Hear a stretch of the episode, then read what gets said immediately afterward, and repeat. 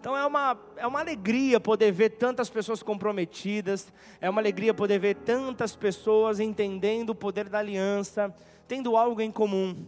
É isso que nós vemos, isso é comunhão. Eu vou falar sobre isso nessa noite. É a comunhão, é o ter algo em comum, é uma aliança estabelecida. No sábado tivemos a, a primeira edição de No Parque com Badi. Levanta a mão aí, Badi, por favor. Uma grande alegria. Dá mais uma salva de palmas a Deus as famílias reunidas. Foi um momento muito gostoso, não foi, Badi? Momento onde conseguimos deixar as crianças por mais de três horas sem celular. Foi algo realmente que Deus te capacitou com muitas ideias, foi algo realmente que nos alegrou muito. E aqueles que foram, realmente foram tocados. Teve de tudo, né? Teve, teve queimada. Vixe, como que é o nome daquela outra brincadeira que era um monte de gente correndo que nem uns malucos? Como que é o nome? Mãe da rua. Teve, teve, teve, teve pessoa que, que, que anunciou o desligamento dele da igreja, jogando a bola na minha cabeça. Assinou ali, eu, eu, eu dei a transferência. O quê? Torta na cara. Dei a transferência para o meu, meu irmão Bispo Macedo, está recebendo essa pessoa. Como que a pessoa tem alguma pretensão ministerial na igreja jogando a bola na minha cabeça? Badi, tem alguma pretensão? Nenhuma, nenhuma. Então, depois nesse final do culto ele vai estar recebendo abraços. Não vou falar o nome, do, não vou falar o nome. Não, não foi o Badi não, gente. Não vou falar o nome, talvez para não expor a pessoa, né? Mas ele vai estar agradecendo pelo tempo aqui que congregou com vocês. Mas, a, mas foi uma brincadeira muito gostosa. Teve de tudo, só faltou, só faltou cavalo. Mas vai ter, parece que no próximo vai ter. Tem até um site, vocês sabem qual é o site do, do Cavalinho para fazer inscrição para a próxima no Parque Combati ou não?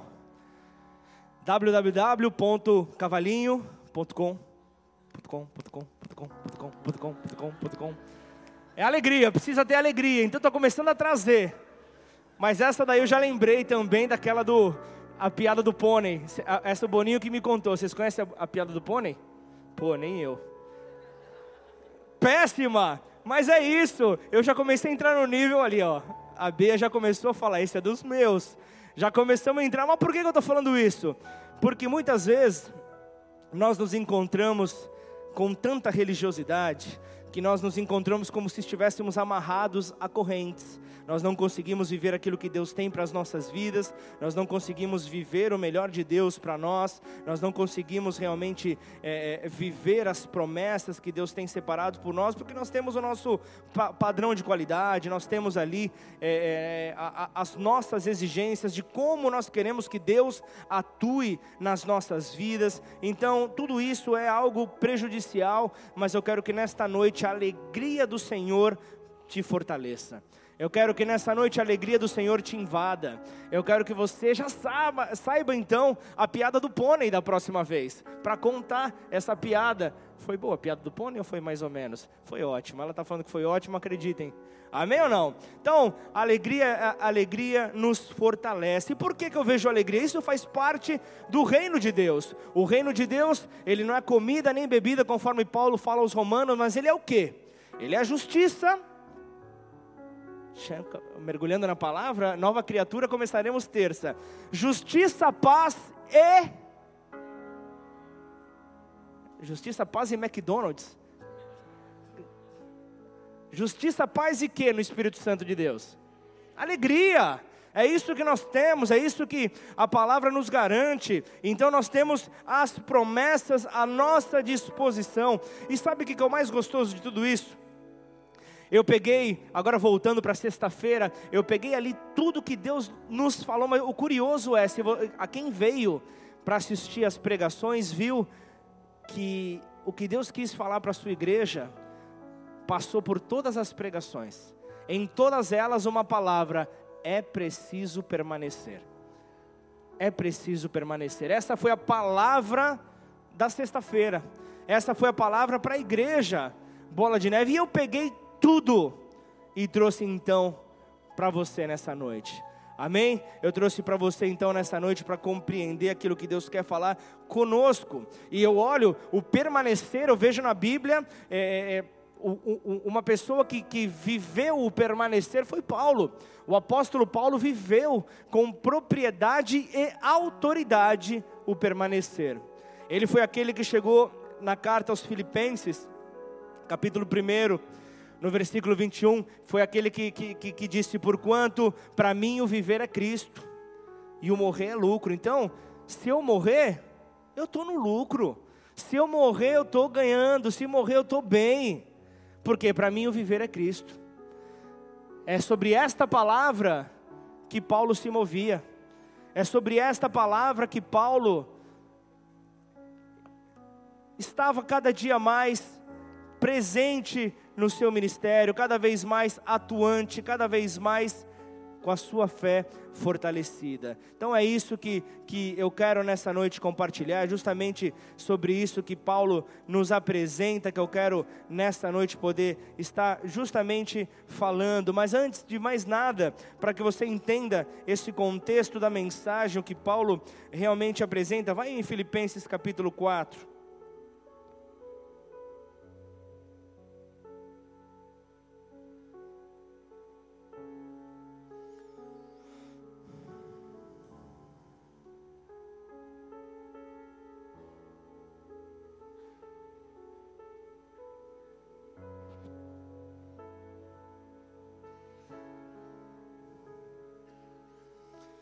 Quero que você pula pro, pro Ah, não, vai no Filipenses 4, por favor, Pati.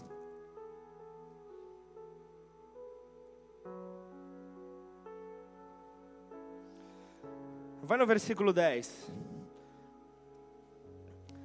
Quero falar de alguém que estava sempre alegre. Alegrei-me sobremaneira no Senhor, porque agora, uma vez mais, renovastes a, a, meu favor o vosso cuidado, o que também já tinham antes, mas vos faltava. 11. Digo isto não por causa da pobreza, porque aprendi a viver contente em toda e qualquer situação. 12. Tanto sei estar humilhado, como também ser honrado. De tudo e em todas as circunstâncias já tenho experiência, tanto de fartura como de fome, assim de abundância como de escassez. Tudo posso naquele que me fortalece. Esse é um versículo que muitas vezes ele é empregado de maneira errada. É como se eu usasse como autoajuda. É como se eu falasse, eu posso fazer todas as coisas porque Cristo me fortalece. Não. Você vê o contexto, o contexto ele traz um, algo diferente. Paulo falando, eu sei passar por tudo, eu já tenho experiência em, em, em ter fartura e estar na pobreza. Eu, te, eu, eu sei ser, ser, honrado e sei também ser desonrado. Ele, ele conseguiu passar por todas as coisas e, e, e se manter inabalável em sua fé. Então, o apóstolo Paulo foi alguém que, que retrata é, é, em, nesse, no, nesse momento, no versículo inicial dessa noite, sobre o viver é Cristo para ele e o morrer é lucro, como aquele que, que está em um momento de escolher entre céu e terra, entre a morte e a vida. Então, Paulo era alguém que possuía persistência para conseguir aquilo que desejava. Ele tinha firmeza, ou seja, ele tinha determinação. Paulo era alguém determinado, que vivia para o Evangelho, para que o Evangelho fosse conhecido. Então, eu começo já te perguntando: que determinação era essa que Paulo possuía? Ele estava ali mostrando com atitudes que não importava o que acontecia com ele é isso que ele traz para nós. Não importa o que aconteça comigo, desde que Cristo seja glorificado e o Evangelho seja levado a outros. É isso que é a mensagem que Paulo apresenta, que era a mensagem que Cristo anunciou. Quem o enviou à terra. Então, Paulo se alegrava de maneira é, é muito grande e significativa. Então, voltam os versículos no capítulo 1, vai para o versículo 3, por favor. Esse é o texto que vai nortear nossa mensagem nesta noite. Filipenses 1, do 3 ao 11.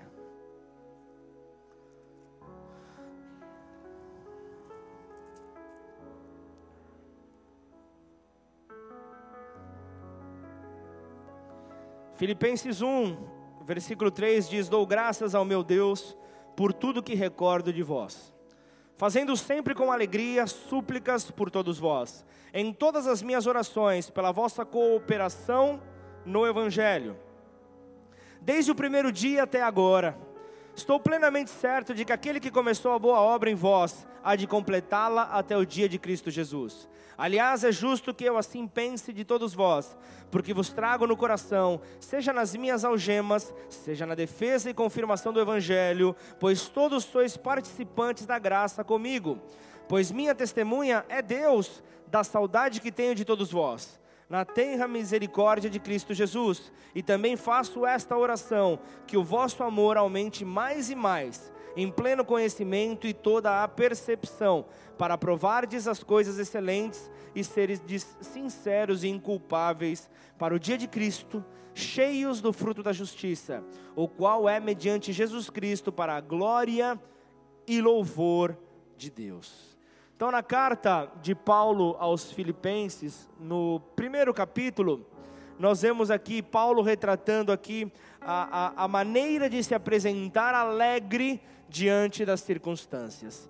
A maneira como ele se posicionava, como ele respondia, é como nós apresentamos aqui. Ah, é, o, é, há um ataque, há sempre uma perseguição, há sempre algo que se levanta para tentar paralisar, sim, mas nós vemos aqui, a palavra continua a ser apregoada, você continua vendo vidas sendo alcançadas, no próximo final de semana teremos batismo, é o Evangelho sendo pregado, então a resposta tem que ser essa, tem que continuar a servir. Nós não podemos ficar de braços amarrados, de braços atados. Nós temos que continuar. Então, no texto que nós acabamos de ler, nós vemos que Paulo ele se alegra, apesar da situação que ele estava, porque esta situação fortalecia a sua cooperação no Evangelho. Essa situação favorecia o progresso do mesmo, o progresso do Evangelho e por último, eu vejo que guardava a sua fé fazia com que a sua fé permanecesse então inabalável. Então, o que nós vemos aqui, o primeiro ponto, eu vejo que fortalecia a sua cooperação no Evangelho, é isso que nós vemos nesses primeiros versículos que nós lemos aqui, fortalecia a sua cooperação, a cooperação que vem da mesma raiz de comunhão, que vem da mesma raiz de ter algo em comum, algo em comum. Então a comunhão é muito mais do que brincarmos em um parque, é muito mais do que você jogar futebol, é muito mais do que comer junto. A comunhão é muito mais profunda. Então muitas vezes nós acabamos pensando que comunhão é na verdade é, é apenas uma amizade, é apenas um bom relacionamento entre conhecidos. Só que nós não podemos desfrutar da comunhão verdadeira com alguém a menos que nós tenhamos é, algo em comum, a menos que nós tenhamos algo que nos conecte. E no caso da comunhão cristã, no caso da, da, no caso da comunhão que estaremos abordando nessa noite, isso significa ter a vida eterna dentro de nós. Amém ou não? Ter a vida eterna sobre as nossas vidas. Então, a menos que a pessoa tenha aceitado Jesus como o seu Senhor e Salvador, é, como aquele que o justifica, ela não tem conhecimento algum acerca da comunhão no Evangelho. Então Paulo ele avança na carta. No capítulo 2, nós vemos no começo, no primeiro versículo, falando sobre um outro tipo de comunhão, a comunhão no Espírito. Fala sobre um sinal de unidade, fala sobre a provisão do fruto do Espírito que gera um, regozijo, um regozijo ministerial é uma alegria que gera sobre o Filho de Deus, é a comunhão no Espírito quando a pessoa nasce de novo. Nós vemos que, que isso é algo maravilhoso, como a Fran explicou no recado, é algo maravilhoso que nós podemos provar quando a pessoa nasce de novo, quando ela recebe o dom do Espírito. Paulo retrata um pouco isso em Romanos 8, 9, fala: Vós, porém, não estáis na carne, mas no Espírito Espírito. Se de fato o Espírito de Deus habita em vós, e se alguém não tem o Espírito de Cristo, esse tal não é dele. E então Paulo avança, continua. Você vê que a relação de Paulo com a igreja em Filipos é muito intensa. Então você vê na carta, no capítulo 3, já avançando em versículos, no versículo 10, você vê ele dizendo: Para conhecer, para o conhecer e o poder da sua ressurreição e a comunhão dos seus sofrimentos, conformando-me com ele na sua morte. Falando também de uma comunhão de sofrimentos falando que há algo em comum também nos sofrimentos. Fala da comunhão no batismo, ou seja, a morte da carne, e na ressurreição, semelhante a Ele. E ali ele vai, no último capítulo da carta, no, no, no, capítulo 4, versículo 15, ele fala: E sabeis também vós, ó Filipenses, que no início do evangelho, quando parti da Macedônia, nenhuma igreja se associou comigo no tocante a dar e receber, ao serem generosos, senão unicamente vós outros. Paulo aqui reconhecendo e sendo grato pela intervenção da igreja em Filipos, mostrando como a igreja dos filipenses financiava o ministério de Paulo na terra. Um homem que viajava muito, um homem que possuía missões, apesar de ter a, a, sua remuneração, ele era incentivado, porque, como eu disse nesta manhã, volto a repetir aqui: primeiramente, o líder, ele é aceito por quem ele é para que posteriormente então seja abraçado a visão por, pela qual ele segue. Então o que, que você vê? A igreja de Filipe aceitou primeiramente a Paulo, aceitou a Paulo, reconheceu em Paulo, em Paulo alguém semelhante a Jesus, reconheceu em Paulo alguém que dava ensinamentos a respeito de Jesus, alguém que reluzia a luz de Jesus. E então a igreja se uniu para, em, sua, em, em seu crescimento, em sua maturidade, em sua prosperidade, reconhecer isso em uma maneira de incentivo ao ministério de Paulo. Então, o que, que nós vemos aqui? Ele falando sobre uma igreja que se associou, sobre um povo que se associou, falando de quando nós compartilhamos aquilo que temos com os outros, nós também temos comunhão. E eles tinham comunhão com Paulo por intermédio de compartilhar aquilo que passava em suas mãos. Então, a verdadeira comunhão é muito mais do que pertencer a uma igreja. É muito mais do que vir aos cultos dessa igreja, às reuniões dessa igreja. É algo que vai muito mais além. É possível você estar fisicamente próximo de pessoas, mas espiritualmente longe delas. É possível. Isso é muito possível. E uma das fontes de alegria cristã é a comunhão do povo de Deus com Jesus Cristo, ou seja, é segui-lo, é tê-lo como o seu referencial, como modelo a seguir. Então, o que, que nós vemos? Que Paulo, mesmo estando em Roma, mesmo estando distante é, é, do povo, do povo próximo dele, do povo amigo de Filipos, Paulo em Roma e os amigos a quilômetros de distância ali em Filipos, você via que como a comunhão espiritual entre eles era muito forte, era real, era gratificante, então era algo que não dava para esconder. Então, quando eu permaneço, quando eu, quando eu estou agindo em determinação, eu não deixo que, que, que as circunstâncias me levem a queixar a queixar aquilo que eu estou vivendo, porque eu não pergunto para Deus por que, que eu estou vivendo aquilo, mas eu peço para que Ele me ensine qual é o motivo, para que é que eu estou vivendo aquela situação, qual é a lição que Deus quer gerar em mim para eu estar vivendo aquela situação. Então, o que eu quero que nesta noite, esta mensagem possa gerar isso em você, que você saia desta noite nutrindo a alegria sobre a tua vida, nutrindo a alegria sobre a tua casa, nutrindo a alegria sobre o seu trabalho, nutrindo a alegria sobre o seu ministério, nutrindo a alegria no Evangelho de Cristo.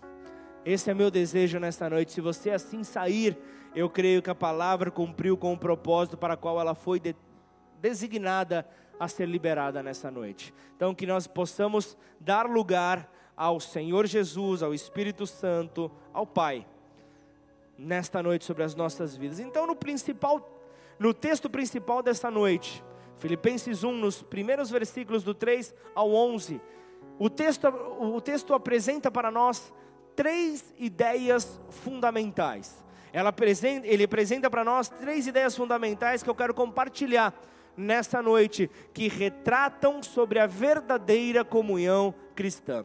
Quero falar sobre a presença na memória, quero falar sobre a presença no coração e eu quero falar sobre a presença nas orações. São esses três essas três ideias que eu quero desenvolver nesses próximos minutos. Quero falar sobre a presença na memória, no coração e nas orações. Então, começando pela memória, eu vejo aqui, vai para o versículo 3, ele fala: Dou graças ao meu Deus por tudo que recordo de vós, por tudo que tenho na minha memória ao seu respeito. 4 fazendo sempre com alegria súplicas por todos vós em todas as minhas orações. 5 e agora eu, eu, eu, eu entro em pela vossa cooperação no Evangelho desde o primeiro dia até agora. Seis, para concluir. Estou plenamente certo, eu tenho confiança, Paulo estava dizendo. Eu estou plenamente certo de que aquele que começou a boa obra em vós, há de completá-la até o dia de Cristo Jesus. É isso que ele apresenta, é isso que ele está colocando aqui. Então, eu tenho aqui algo como muito claro que enquanto enquanto Paulo aguardava o seu julgamento em Roma, eu vejo que os, os cristãos da igreja ali de Filipos lhe vem à memória. Enquanto Paulo estava ali numa expectativa pelo que haveria de acontecer com ele, o, o, o seu povo amigo, lhe vem à memória. Então ele começa a lembrar sobre as experiências que viveram, as recordações que tiveram em comum. Então, isso, eu estou falando de, de, de, um, de um homem que você vê retratado em Atos 16, que passou por muitos sofrimentos. Você vê um homem que, que tinha tudo para guardar recordações tristes. Era, é, é, era um homem que tinha tudo para guardar ali. Ele foi açoitado ilegalmente, ele foi humilhado, ele foi realmente colocado numa situação onde ele poderia jogar toalha, onde ele poderia abandonar tudo e dizer: chega, não quero mais, eu não aguento mais isso. Mas o que nós vemos aqui, que Paulo ele se alegrava, e mesmo, e mesmo com essas memórias pesadas, você viu o coração desse homem alegre, você viu o coração desse homem motivado a cumprir a missão que Deus havia entregue nele. Então, no próprio capítulo de Atos 16, 16, depois lê na sua casa o capítulo completo. Você vai ver então que até na cadeia, no momento onde ele poderia estar ali de braços cruzados, esperando ali a injustiça vir, não sei, ele poderia ter vários tipos de reações, mas o que, que ele faz? Ele, ele olha para o carcereiro e ele fala: eu vejo no carcereiro uma oportunidade de anunciar o Evangelho. Eu vejo nesse carcereiro uma grande oportunidade de mostrar Cristo vivo na minha vida. E o que acontece? Aquele carcereiro se entrega ao Deus de Paulo. Então você vê que mesmo no momento da dificuldade, até mesmo no momento das dores, Paulo não deixou de evangelizar. Você vê também Atos retratando ali Paulo falando sobre Lídia. Você vê Paulo falando sobre a história desta mulher, falando sobre a sua casa, falando de uma jovem serva infeliz que acaba sendo liberta de de possessão demoníaca, ele fala ali justamente é, de outros cristãos é, queridos, ele vai apresentando ali é, uma história, mas são lembranças. Então quero trazer uma nova pergunta para você. Então quero, quero, quero, quero que você reflita de uma maneira bem sincera. Paulo ele fala com grande alegria, eu me recordo de vocês, ó Filipenses. Você já parou para pensar, você já se perguntou, quando o meu pastor se lembra de mim, qual é a memória que vem na cabeça dele? Você já parou para se perguntar isso? Qual é a imagem que você tem refletido? Quais são as atitudes que vêm à memória quando você vai na memória do teu pastor? Você já se fez essa pergunta? Filipenses 1,5 ele fala pela vossa cooperação no Evangelho. Ele está mostrando por que a recordação dele era boa. Ele está falando pela vossa cooperação do Evangelho, desde o primeiro dia até agora, vocês foram muito atuantes, filipenses. Vocês foram aqueles que foram participativos. Ele fala de cooperação. A raiz da palavra cooperação vem, vem do grego koinonia. Vem do grego koinonia que fala sobre relação, fala sobre comunhão, sobre intimidade, uma oferta dada a todos, contribuição que demonstra compromisso, prova de comunhão.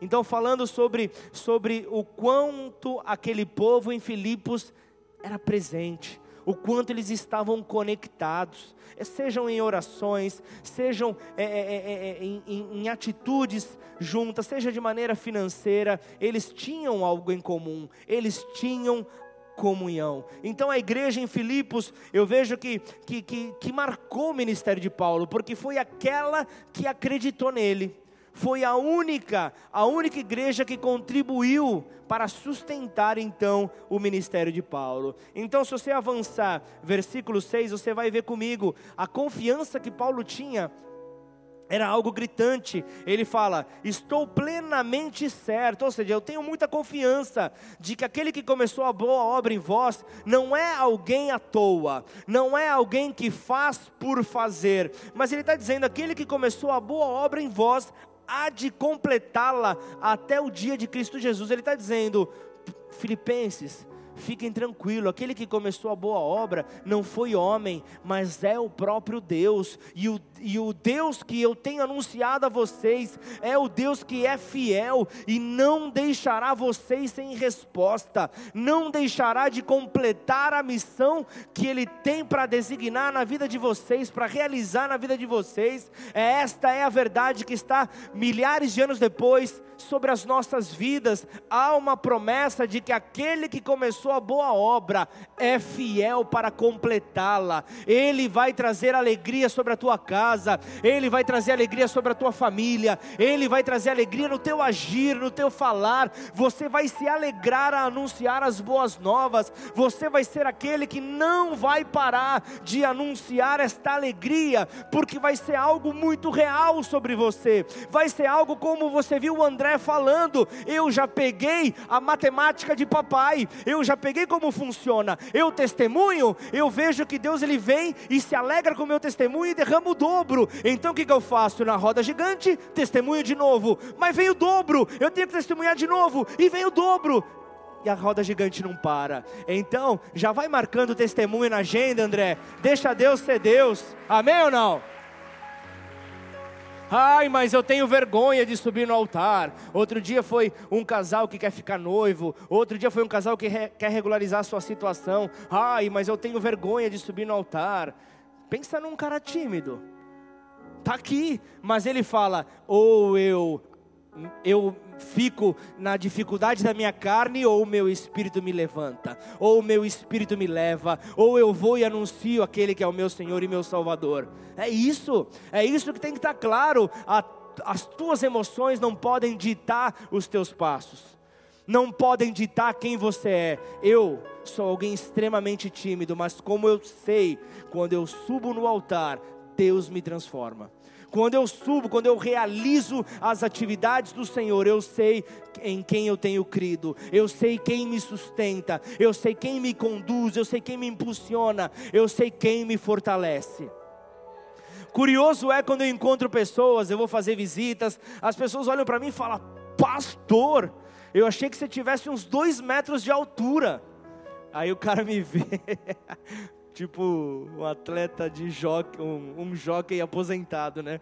Então a pessoa olha e fala, mas eu, eu olhava, eu, eu não sei, eu vejo um gigante lá em cima mas é o Senhor que te fortalece, e você é visto dessa maneira quando você dá lugar para que o leão da tribo de Judá, ele possa então se manifestar na sua vida, e através da sua vida, é isso que ele anseia, ele anseia que você seja conhecido, que você seja conhecido nele, não por causa daquilo que você faz, para que você não se vanglorie, mas que a glória possa ser derramada sobre você para que volte para Ele. Essa é a intenção dele. Então, o que, que eu vejo? O texto nos mostra aqui que Paulo tinha certeza que Deus iria completar essa boa obra, mas ele também, ele também traz aqui um retrato de um plano de salvação. Ele está mostrando aqui, ó, fica tranquilo, que não é por aquilo que vocês fazem. Eu já reconheci, Filipenses, que vocês desde o primeiro dia, vocês são ponta firme. Isso na tradução atual dos dias de hoje.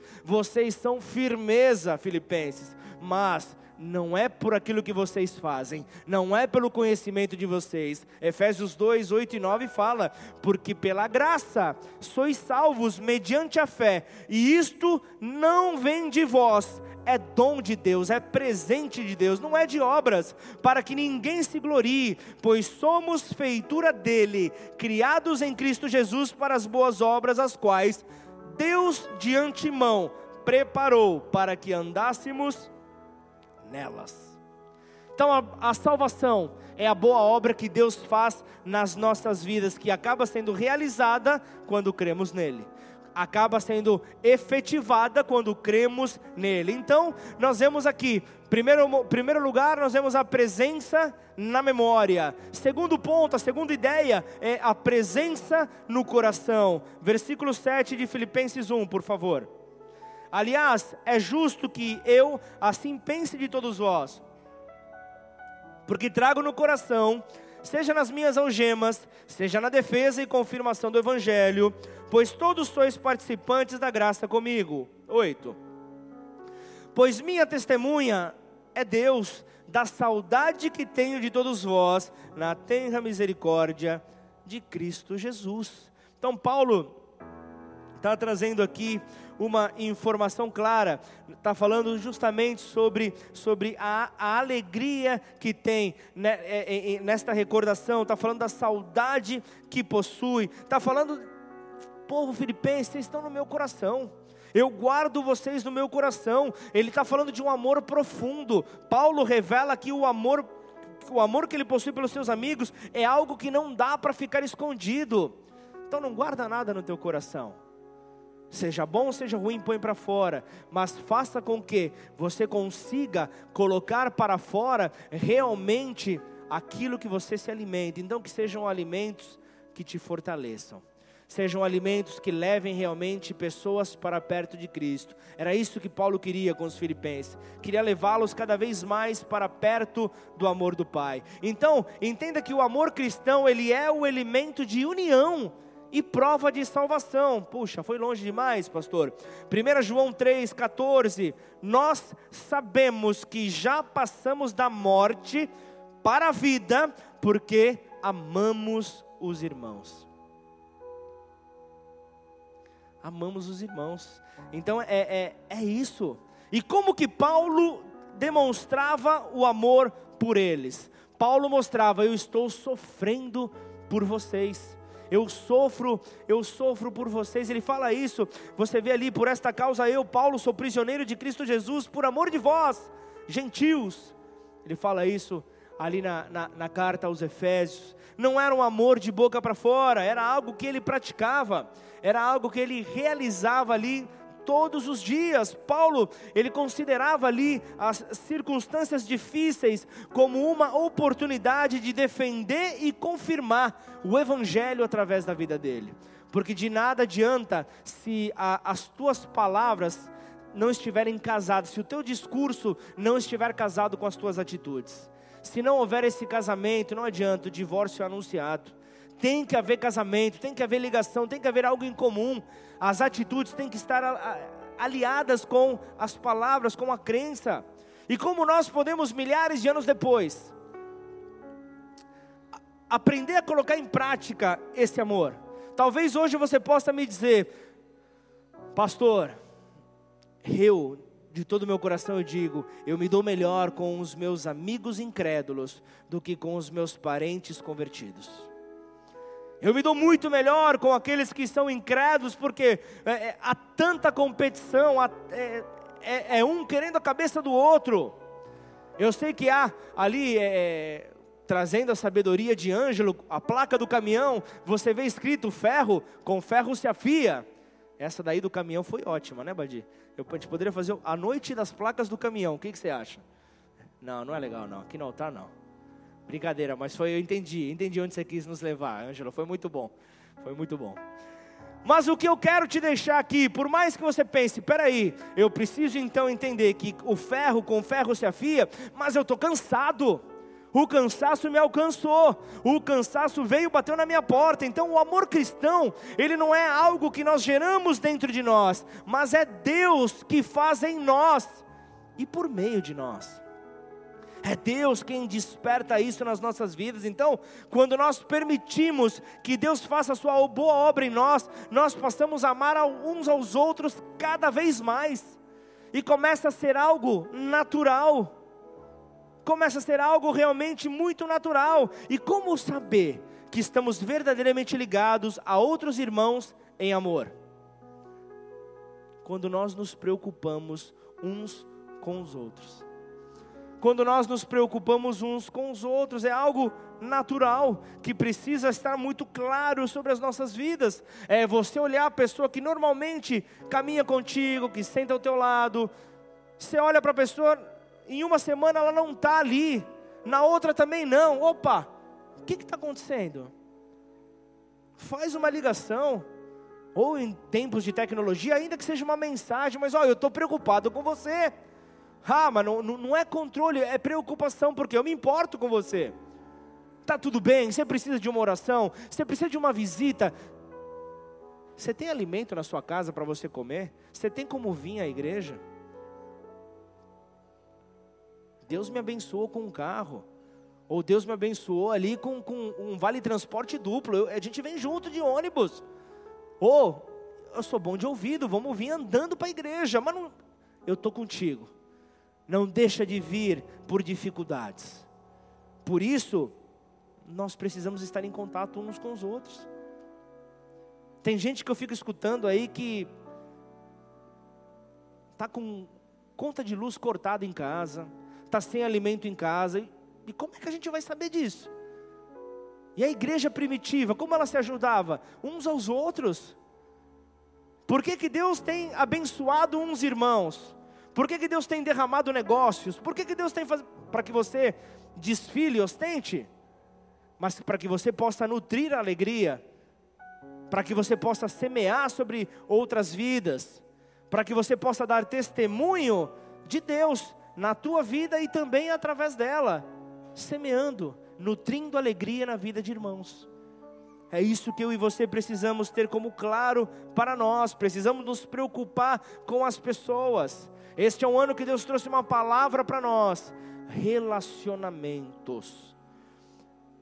Relacionamentos, não dá para ter então algo em comum se não houver relacionamento. Não dá para ter comunhão se não houver relacionamento. Outra evidência do amor é uma disposição ao perdoar. 1 Pedro 4,8: Acima de tudo, porém, tende amor intenso uns para com os outros, porque o amor cobre multidão de pecados. Esse é o mesmo amor que Paulo fala aos Coríntios, no versículo 13, no capítulo 13, no versículo 5, na primeira carta, o amor não se ressente do mal. Então o que eu quero te deixar aqui de maneira bem clara: se você pratica o amor, você vai experimentar a alegria. Isso é bíblico. Gálatas 5:22 fala do fruto do espírito, ele começa descrevendo, mas o fruto do espírito é amor, alegria. Se você ama, você passa para o próximo estágio, você tem tudo junto, é, é liberado, é o fruto do Espírito. Mas então eu vejo que eu, eu, eu, entro aqui nessa outra ideia, ela está presente também nas orações. Vai para o versículo 9 de Filipenses 1. Filipenses 1, versículo 9.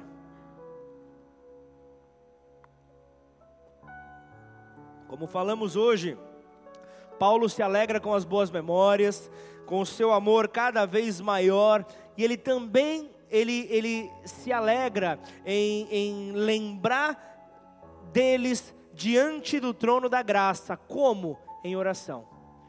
Lembrando então daqueles que são queridos, próximos, que possuem algo em comum, diante do trono da graça em oração.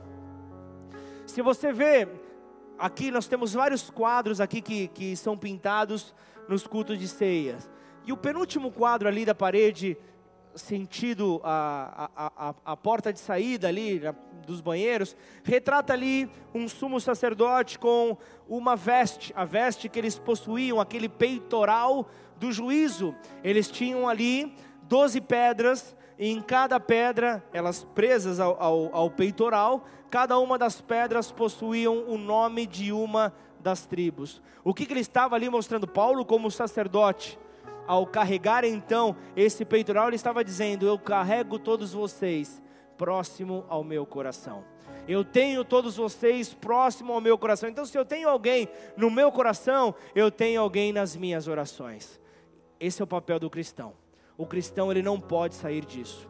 ele não pode ter uma atitude diferente da dessa. Então, eu vejo que, que, que, que talvez maior, a maior comunhão cristã e alegria que nós podemos despertar nessa vida se encontre diante do trono da graça.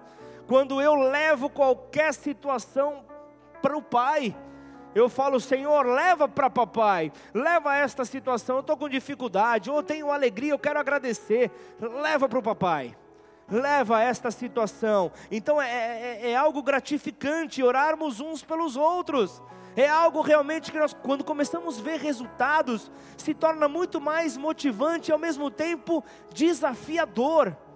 Porque nós vemos que há resultado quando apresentamos a Cristo Jesus as nossas orações. E o que eu quero dizer para você nessa noite, o amor cristão não é cego, porque coração e mente trabalham juntos para que se tenha um amor com discernimento, aquele discernimento amoroso. Então Paulo, ele deseja que seus amigos cresçam em discernimento, ou seja, na capacidade de distinção entre coisas diferentes entre o que é certo e o que é errado. Haja essa distinção, e, e o ter discernimento retrata ali a maturidade para o servo de Deus. Quando eu tenho discernimento, eu mostro que eu atingi um outro nível de maturidade. Posso trazer um exemplo bem claro para você? Nós vemos aqui crianças ali no fundo, nós vemos algumas crianças aqui espalhadas. A criança, quando ela começa a falar, a criança, quando ela começa a falar e ela vê é, qualquer quadrúpede, ela já olha e já associa com cachorro, e ela já aponta e fala, au au. Não é isso que acontece? Pode ser gato, pode ser porco, pode ser vaca, au au. Porque ele começa a associar, mas conforme vai crescendo, começa a ver que há uma diferença. Começa a ver que existe gato, começa a ver que existe outros tipos de animais que não necessariamente são uau uau que são o cachorro. Então isso faz se faz claro conforme o crescimento aparece. Então é possível identificar diferenças. Então o que, que nós vemos? Para uma criança, todos os carros são iguais. Para uma criança, todos os carros são iguais. Agora vai falar para um adolescente aficionado em carros vai falar que todos os carros são iguais. Ele começa a falar a diferença entre todos os modelos. Fala de motor, fala de chassi, fala de freio, fala de suspensão, fala tudo. E você vê, não são iguais. São realmente diferentes. E Paulo também ora para que eles sejam aqueles que são conhecidos como sinceros e inculpáveis. Ou seja, eu quero que as pessoas olhem para você e vocês sejam aprovados, testados no caráter, mas aprovados que não haja manchas, que não haja nenhum tipo de, de dificuldade. Então, o cristão sincero, ele não pode ter medo de ser colocado à luz. O cristão sincero não pode ter nenhum tipo de medo, não pode criar nenhum tipo de objeção ao ter a sua vida colocada na luz. O caráter tem que ser irrepreensível, porque a luz de Jesus revela tudo. A luz de Jesus mostra todas as coisas. Então, Paulo falou ali: Eu quero que vocês sejam testados, porque eu sei que vocês serão aprovados. E essa é a minha oração, era isso que Paulo estava falando. Então, ele estava dizendo: Eu não quero que a vida de vocês seja motivo de tropeço para qualquer pequenino. Eu não quero que a vida de vocês seja, seja realmente é, é um motivo de vergonha. Então, exercita nessa hora o teu discernimento espiritual. Se Jesus voltar agora, eu não vou perguntar se você fica aquela pegadinha do, do ministério infantil, mas se Jesus volta agora, será que você vai ficar envergonhado? Esse é o discernimento espiritual que te faz então discernir coisas diferentes, te faz discernir atitudes, te faz discernir quem você é. Se Jesus voltasse agora, você estaria em maus lençóis. Filipenses 1:11 diz: cheios do fruto de justiça, o qual é mediante Jesus Cristo para glória e louvor de Deus. Paulo ele também ora para que tenham um serviço cristão maduro. Esse era o desejo dele para com os filipenses, que eles fossem abundantes em frutos. Ele estava mostrando aqui que ele não estava interessado apenas nas atividades do povo. O que Ele está dizendo para nós nessa noite, o que Deus está falando com nós nessa noite, Ele não está interessado apenas nas atividades na igreja, porque ser crente na igreja é muito fácil.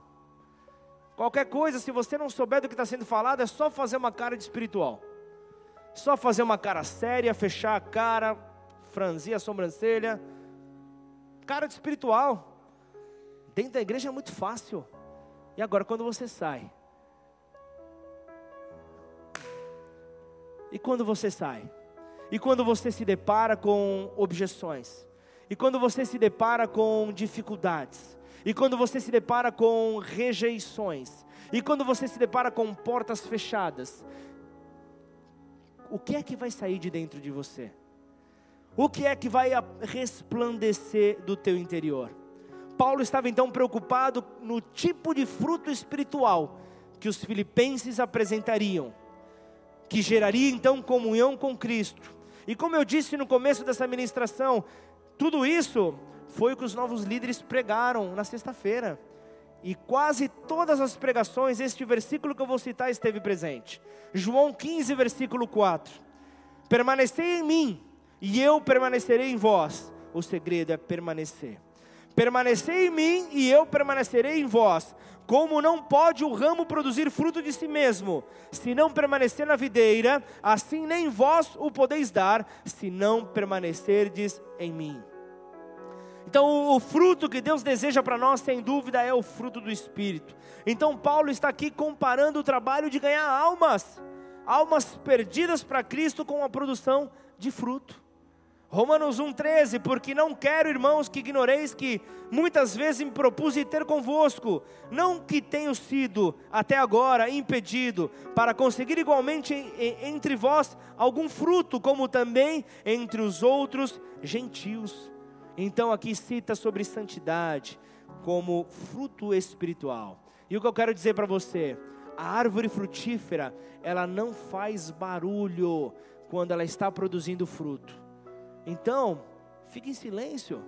Vai gerando fruto para a glória de Deus. Vai liberando frutos. Nesse final de semana também nós tivemos aqui, a, a, a minha esposa pregou aqui no, no, no Flame, teve aqui realmente um tempo maravilhoso. Enquanto isso, o pessoal da igreja estava ali na baixada entregando alimentos. E ali uma coisa que eu sempre falo para o pessoal da assistência social: estar pronto para levar esse amor, estar pronto para ter esse trabalho aprovado por Deus. E aquilo, você não vai ver em rede social, foto distribuída, porque estamos em época onde você, todo mundo tem um celular que pode tirar foto. E qual é a intenção de uma foto diante de um trabalho desse com pessoas em estado de rua? Para que não se vanglorie, deixa, deixa Deus receber a glória. Deixa as pessoas dizendo: Deus me visitou nessa noite. Deixa, deixa, deixa as pessoas declararem isso. Ah, igreja bola de neve. Não vai ter essa placa lá no céu, gente. Quero te levar a essa compreensão. Você precisa seguir apenas um único nome, que é Cristo. É esse nome que você precisa ir atrás. Apenas permita que a vida interior trabalhe de maneira natural gerando frutos. Seguindo João 15, no versículo 5, eu sou a videira, vós os ramos. Quem permanece em mim e eu nele, esse dá muito fruto, porque sem mim nada podeis fazer. Então a diferença entre o fruto espiritual e a atividade religiosa humana é que o fruto glorifica a Deus.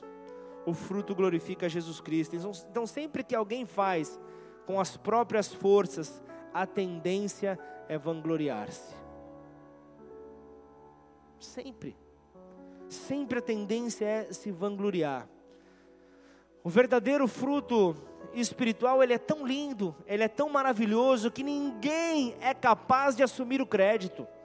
Porque o crédito é dele, Senhor. O Senhor derramou glória, recebe de volta aí, a glória é tua, Senhor.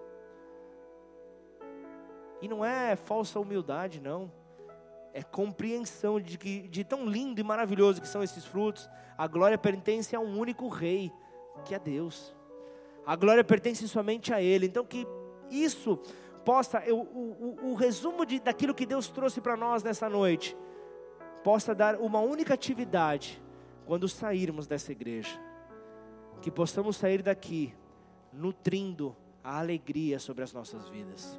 Curva a sua cabeça, feche seus olhos. Ande comalabachei. Randesterigomaná,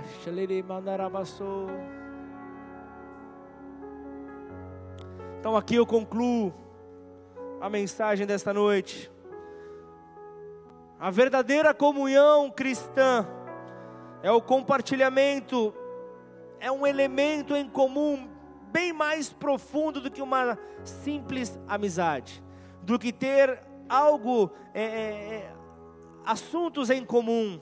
Isso é união, não é unidade. Mas quando temos este elo, quando há presença na memória, quando há presença no coração, quando há presença nas orações, este é o tipo de comunhão que produz alegria e que é resultante de uma mente determinada, que Paulo nos ensinou nessa noite.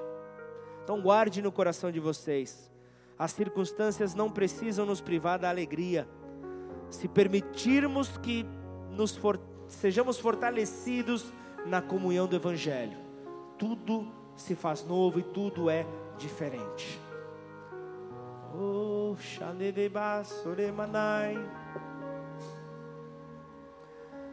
Senhor, nesta noite,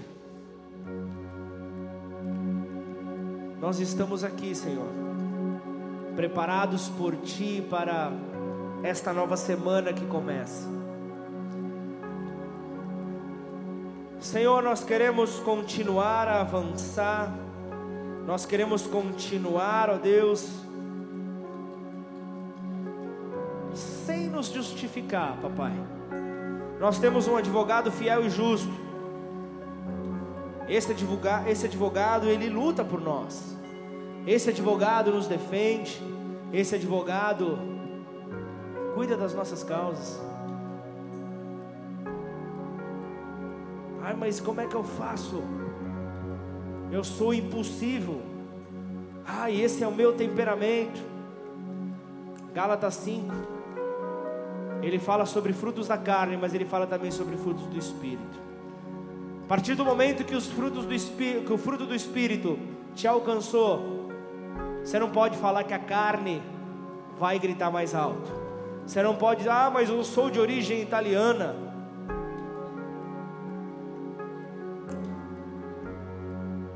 Espírito Santo de Deus te alcançou. Se você deixou ele trabalhar a sua vida, o teu temperamento é transformado. Você consegue controlá-lo. Como tem sido falado ao longo desses meses, será mais forte aquilo que você alimentar mais. Talvez a tua oração é: então tá, Senhor, me transforma Tira esse temperamento, como o de Pedro, impetuoso, colérico. Tira isso de mim. O sanguíneo. Tira isso de mim, Senhor. Ele vai falar: tudo bem, essa é tua oração, eu vou tirar. Maravilha. Então, como que Deus vai trabalhar na tua vida? Ele vai dar situações onde o fruto do Espírito poderá ser trabalhado e você conseguirá então mostrar que esse gigante que tem que habitava em você não tem tanto poder. E então você vê o movimento vindo sobre a tua vida. Você vê então Jesus agindo. Aquele que sustentou o pequeno Davi diante do gigante. Aquele que era a pedrinha na funda, no estilingue, de repente, se você quiser falar em linguagem atual, de Davi para derrubar então o gigante, a pedra que atingiu então a cabeça do gigante, e o fez cair, e o fez desmoronar. Essa palavra ela é viva e profética para as nossas vidas no dia de hoje. Se permanecer em mim, eu poderia ter deixado os líderes de células, no, células novos, eles pregarem nesta noite receberam uma palavra, aqueles que, que ouviram a mensagem e responderam de acordo com esta mensagem, não se deteram e, e vieram anunciar: permaneçam, como João Batista, declarando ali, naquele jeitão maluco dele: convertam-se, raça de víboras, pois é chegado o reino. É chegado o reino, há necessidade de transformar, há necessidade de mudança. Não posso mais permitir que a minha carne fale mais alto. Eu sou um cidadão dos céus, e o que manda na minha vida é o Espírito. E então esse Espírito é que me leva para perto de Deus. É esse Espírito que é fortalecido toda vez que eu mostro, que eu faço valer a minha decisão, a escolha de entregar a minha vida ao Senhor Jesus. Quando eu faço dessa escolha algo prático, quando eu mostro valeu a pena a decisão que eu tomei, entregando os meus passos para Ele então tudo se faz novo. Ele é novidade de vida, Ele é o Deus dos recomeços, Ele é o Deus que transforma tudo, Ele é o Deus que destrói placa de caminhão, onde diz que pau que nasce torto nunca se endireita. Ele fala: Deixa comigo, eu vou endireitar o torto, eu vou endireitar aquele que não tinha esperança, eu vou trazer alegria onde havia tristeza, eu vou trazer vida onde havia morte eu vou fazer com que as minhas águas brotem onde havia sequidão.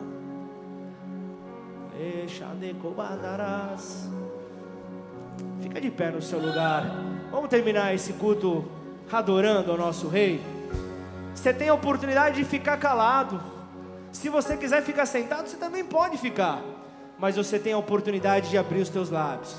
Você tem a oportunidade de fazer com que a tua oração seja conhecida. Você tem a oportunidade, nessa hora não é a hora de você ir embora. Essa é a hora mais importante do culto. É a hora da aplicação da palavra. Então, Senhor, dá um nozinho aí no, no, no, no instrumento dos homens. Faça com que esta hora a aplicação venha de uma maneira poderosa. Então vamos adorá-lo, vamos adorá-lo de todo o nosso coração. Isso é permanecer nele, a nossa confiança está nele. Então adore, abre os teus lábios e adore a esse rei. A alegria do Senhor é a nossa força, Pai. Por isso é que nós, ó Deus, nos entregamos a Ti, por isso é que nós nos rendemos ao Teu infinito amor, ó Pai. E nessa hora eu quero que todos juntos, em uma só voz, possamos então reconhecer a esse Senhor. Talvez você está nos visitando hoje, talvez você ainda não fez esta oração de entrega na sua vida, talvez você se sinta é, inibido de repente para levantar a mão, inibido para vir à frente, mas eu quero nessa hora diminuir o peso que possa haver sobre a tua vida. Eu quero nessa hora que você entenda que nós somos uma família e a família ela, ela, ela, ela se sustenta. A família tem algo em comum, a família tem comunhão e neste momento, talvez o mais importante da tua vida, de decidir mudar, de decidir ter uma mudança drástica nos teus dias, é quando você entrega a tua confiança a Ele. Então, juntos, vamos orar a oração de entrega, para que haja então isso de todo o nosso coração. Mas você, principalmente você que ainda não fez esta oração, talvez você possa estar vindo hoje aqui pela primeira vez, faça com verdade, como Paulo disse: estou plenamente certo de que aquele que começou a boa obra é fiel para completá-la. Então é este Senhor que está então começando essa obra na tua vida. Então juntos vamos fazer esta oração. Então repita comigo, Pai, Pai nesta noite eu te peço perdão pelos meus pecados, e eu reconheço o teu amor, que me alcançou, por meio do seu filho Jesus, Jesus, que veio à terra, veio à terra e morreu em meu lugar, em meu lugar na, cruz do Calvário. Calvário. Portanto, Portanto, eu te recebo, Jesus, te recebo, Jesus como, meu único, como meu único e suficiente, e suficiente Senhor e Salvador. Senhor e Salvador. Eu, reconheço eu reconheço que Deus o ressuscitou dos mortos. Ressuscitou dos mortos. E hoje vivo está. E hoje vivo está. Portanto, Portanto escreve meu nome. Escreve meu no livro da vida, livro da vida e, apaga e apaga do livro da morte. livro da morte. E assim E assim que eu possa que eu possa ser uma árvore frutífera ser uma árvore frutífera para a glória de Deus. glória de Deus. Em nome de Jesus. Em nome de Jesus. Faz barulho aí para o Senhor. Glorifica o teu Deus. Exalte-o de todo o coração. Em nome de Jesus. Aleluia.